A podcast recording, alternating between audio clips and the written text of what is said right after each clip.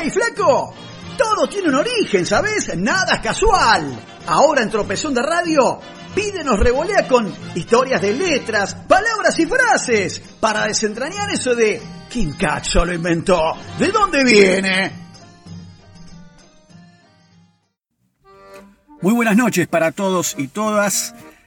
Seguimos guardados con esta prórroga de cuarentena ahora hasta el día 10 de mayo y otra entrega más de historias de letras, palabras y frases, siempre con la debida licencia del autor del libro, el periodista Daniel Balmaceda, y recordando la semana pasada que hablamos por primera vez de la historia de una letra, aquella letra de la I holandesa, que derivó después en la J, previo estiramiento de esa I, pensemos hacia abajo, con un gancho hacia la izquierda y un punto arriba de sombrero.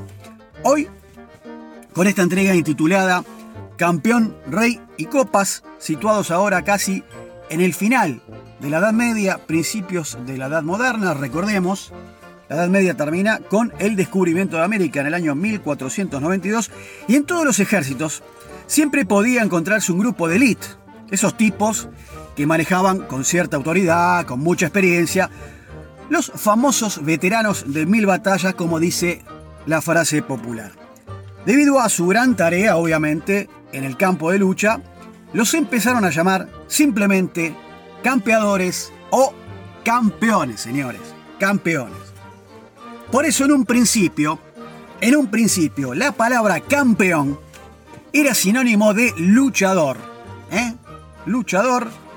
Y un claro ejemplo es el vocablo alemán que dice Kampf, que en castellano, en español significa lucha, y que lo primero o la gran referencia que tenemos es aquel libro que escribió el líder Adolfo Hitler, ese título de Mein Kampf, mi lucha. Es así entonces que en la vieja Inglaterra existía una costumbre durante la coronación del nuevo monarca, y era la participación del campeón del rey, o sea, el rey tenía a su mejor general o a su mejor combatiente del campo de batalla, el campeón, como habíamos dicho antes, era el campeón del rey o de la reina.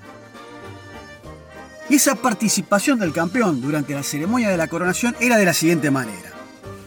Primero la ceremonia de, la colocación de la, corona, digamos, en la cabeza del, del, futuro monarca se hacía en Inglaterra en la famosa abadía de Westminster, ¿eh? Nota, bueno, eh, abadía, a ver, porque la mm, audiencia siempre se renueva. Hay pibes que si uno le tira el término abadía, no tienen ni la menor idea. ¿Qué es una abadía? Bueno, una abadía es un, monasterio, es una iglesia regida por la, por la autoridad del abad. Y bueno, ¿y, qué es un abad? Bueno, el abad eh, antiguamente era el tipo que no tenía ninguna autoridad dentro de una comunidad religiosa sino que en realidad era una especie de título de honor que se le daba a cualquier monje, a cualquier cura, digamos. Pero atención, el tipo era el más longevo, ¿eh? el más viejo de esa comunidad religiosa. Entonces la abadía de Westminster, muy conocida ahí en Inglaterra, o la iglesia de San Pedro de Westminster, es una iglesia de estilo gótico.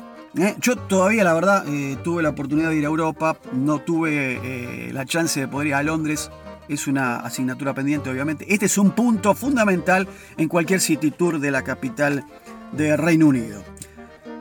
Está la catedral, entonces decíamos, de Westminster, eh, es un templo anglicano, obviamente, la, la religión eh, oficial del Reino Unido, o en su mayoría es la religión anglicana, tiene el tamaño de una catedral. Ahora, ¿y por qué tiene rango de catedral y no iglesia? Hay una diferencia, y atención porque hay que entender esto.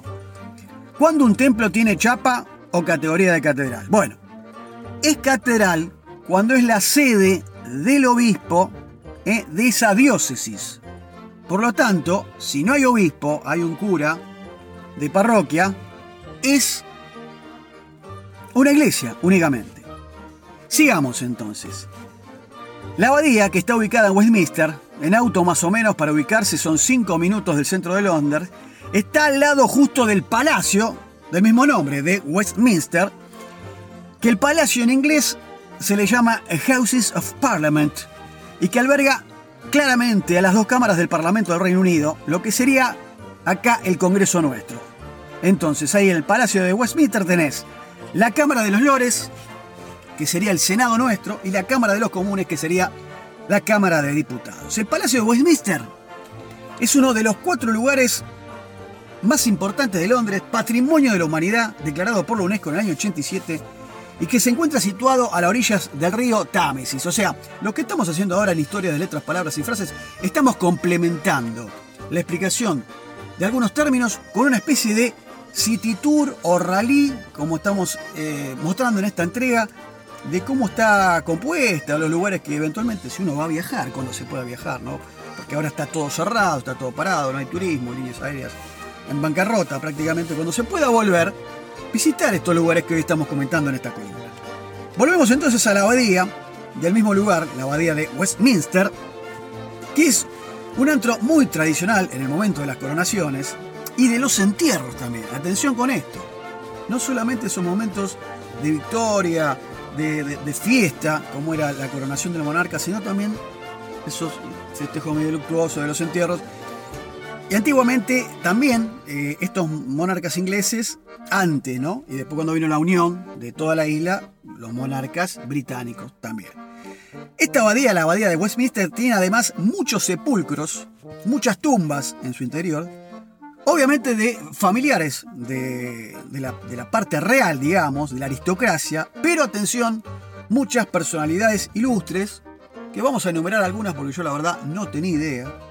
Y por ejemplo, si uno camina cuando tenga la oportunidad de visitar la abadía de Westminster, se va a encontrar con eh, tumbas, por ejemplo, de personajes como Isaac Newton, el músico Friedrich Händel, el escritor Charles Dickens, el actor, el gran actor recordado Laurence Olivier, ¿eh? el, biólogo, el estudioso eh, Charles Darwin, nada más ni nada menos, el físico que nos dejó hace algunos años, ese que estaba tullido en una silla de ruedas, una eminencia, un cerebro de aquellos de Stephen Hawking, también está enterrado ahí en la abadía de Westminster. Oscar Wilde, el escritor, ¿eh? aunque, atención, acá hay una salvedad, su cuerpo está enterrado en realidad en el cementerio de Père en París, y aquí, en la abadía de Westminster, Oscar Wilde tiene una placa recordatoria. Y por supuesto, otro que está enterrado en dicho monasterio es nada más ni nada menos que el autor de Otelo, Otelo, aquel famoso negro, el morocho, el moro de Venecia, libro u obra teatral cuya autoría pertenece a una de las figuras literarias más importantes de la dramaturgia inglesa como es el Sir William Shakespeare, autor también de, de Hamlet. Bueno, esta abadía de Westminster no está subsidiada con fondos del Estado porque se banca solamente con la venta de entradas anuales para visitarla, porque obviamente si vas a Londres tenés que ir a la abadía de Westminster, y tiene por año, escuchen, la cantidad de visitantes de un millón y medio. Un millón y medio de visitantes por año. Y que le ingresan a las arcas unos 10 millones de libras, casi 13 millones de dólares, y queda laburo a unas 200 personas y después hay 300 voluntarios. Bueno, en el momento de la coronación dentro de la abadía, había una intro que era precedida por la toma de posesión del reino, una especie de, digamos, para imaginarse, no literalmente la entrega de las llaves, pero algo parecido, y la aceptación de los lores, esos que son las autoridades del Senado, digamos, en el Westminster Hall, que es una de las salas más antiguas del Parlamento británico, y allí, mientras el monarca disfrutaba de la mesa con sus hombres, con toda su gente, de repente, ¡plum!, se abría la puerta, un golpe, irrumpía, entraba el campeón del rey. Sí, señores, aquel que habíamos dicho al principio de esta columna, el mejor general, el soldado eh, más bravo, más, más entregado en el campo de batalla, era el campeón del rey. Y era un caballero que se mandaba en el salón, montado, entraba directamente con el caballo ahí en el medio del salón, imagínense, están morfando todos, pluma, abre la puerta, el tipo entra con el yovac ahí caminando por el medio, y con la jeta, con la cara cubierta eh, con un casco. A su lado, a pie, entraba el famoso heraldo. El heraldo era aquel mensajero, era el tipo que tenía la función de declarar la guerra, ¿sí? De, oficiar un poco el culto a esa especie de periodismo de aquellos años de la, de la Edad Media, Edad Moderna, porque el tipo iba y observaba los combates y después redactaba las memorias de las batallas y hasta era el encargado de tener que dar el grito de ¡Rajemo! O sea, la famosa retirada de las batallas también era parte del laburo del famoso heraldo que acompañaba al campeón cuando entraba al salón mientras estaban festejando la reciente coronación del monarca. Bueno, digamos que en España hubo mucho, no solamente en España, sino en varios eh, países de Centroamérica, no tanto hoy, pero en alguna época, eh, diarios de mediados eh, del siglo XX, de los años 40, muchos se llamaban El Heraldo de, El Heraldo de acá, y en España hubo un diario famoso, republicano, que era el Heraldo de Madrid, que obviamente dejó de salir, de tener su tirada en el año 39 cuando comienza la Guerra Civil Española. El heraldo del campeón era ese caballero que irrumpía, que preguntaba a voz en nombre de su señor, del rey, si había algún presente, o sea, el tipo montado en su caballo una vez que entraba, pum, pum, pegando los cascos ahí en, el piso de mármol de, de Carrara, pensemos, preguntaba, gritando casi, si había algún presente que osara cuestionar la coronación, ya que él estaba allí para hacer valer los derechos del monarca y enfrentar en combate a quien lo contradijera. Una especie como cuando te casás, ¿viste? A ver que el cura dice el que se quiera oponer o el que tenga algo que decir, que lo diga, y si no, que calle para siempre.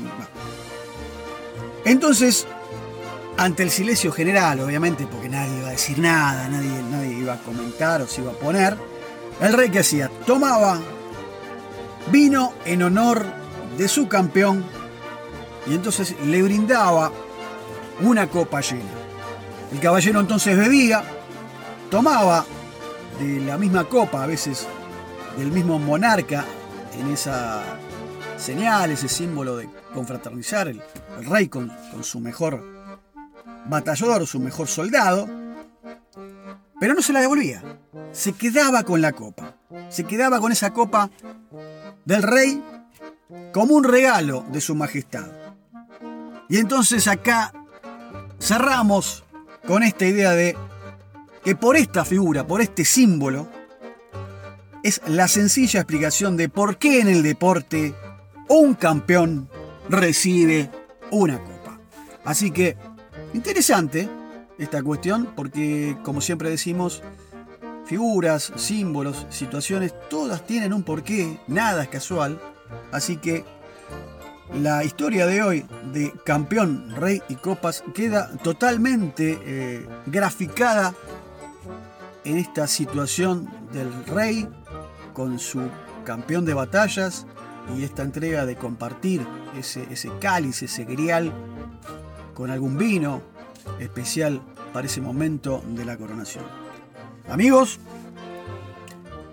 Dios mediante y martes próximo otra vez grabando desde los estudios centrales de Pint Inc. and Company. Estaremos entregando otra vez otro capítulo en saga de estas historias de letras, palabras y frases. Un abrazo para todos. Chao.